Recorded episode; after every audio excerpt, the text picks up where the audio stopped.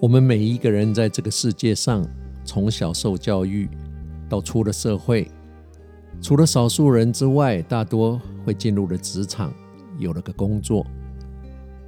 然而，这个职场的性质范围很广，有人从事法律、贸易、科技、医疗、设计、工程、制造、餐饮、服务、娱乐、体育。媒体、政治、教育等等，无论你在那个领域的职位高或低，是董事长、总经理，是中级干部，还是最基层的人员，都只是一个工作。不同的工作岗位，金钱的报酬不同，这是自由经济使然，不必嫉妒跟羡慕别人。懒得工作。只是件工作，每一个工作，无论在世俗标准的高低，它不应有贵贱。每个工作都有每一个人每天必须接触的空间，必须接触的人。我们的工作只是提供我们在人生道路上修行的环境跟机会而已。少数一些幸运的人，他们的工作刚好是他们梦寐以求的。但多数的工作是落到被分配的。但不论是哪一种工作，对我们的人品的磨练，在修行上是一样的。工作只是个工具，只是个媒介，没有贵贱，没有好坏。不要因为你的职位高、职业高尚、薪资高，就不可一世，瞧不起职位低、工作辛苦、待遇较低的别人。说到这里，我必须要承认，我刚刚的最后一句，不论是哪一种工作，对我们人品的磨练，在修行上是一样的的这一句，并不完全的正确。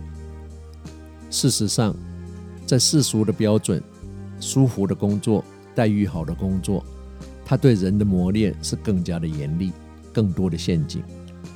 因为这种所谓的好的工作，容易让人堕落、高傲。也容易让人品腐烂。相对的，辛苦的工作容易让人体悟人生，让人谦卑，让人向上。他比那些有所谓好工作的人，在人生的道路上更接近真正的成功。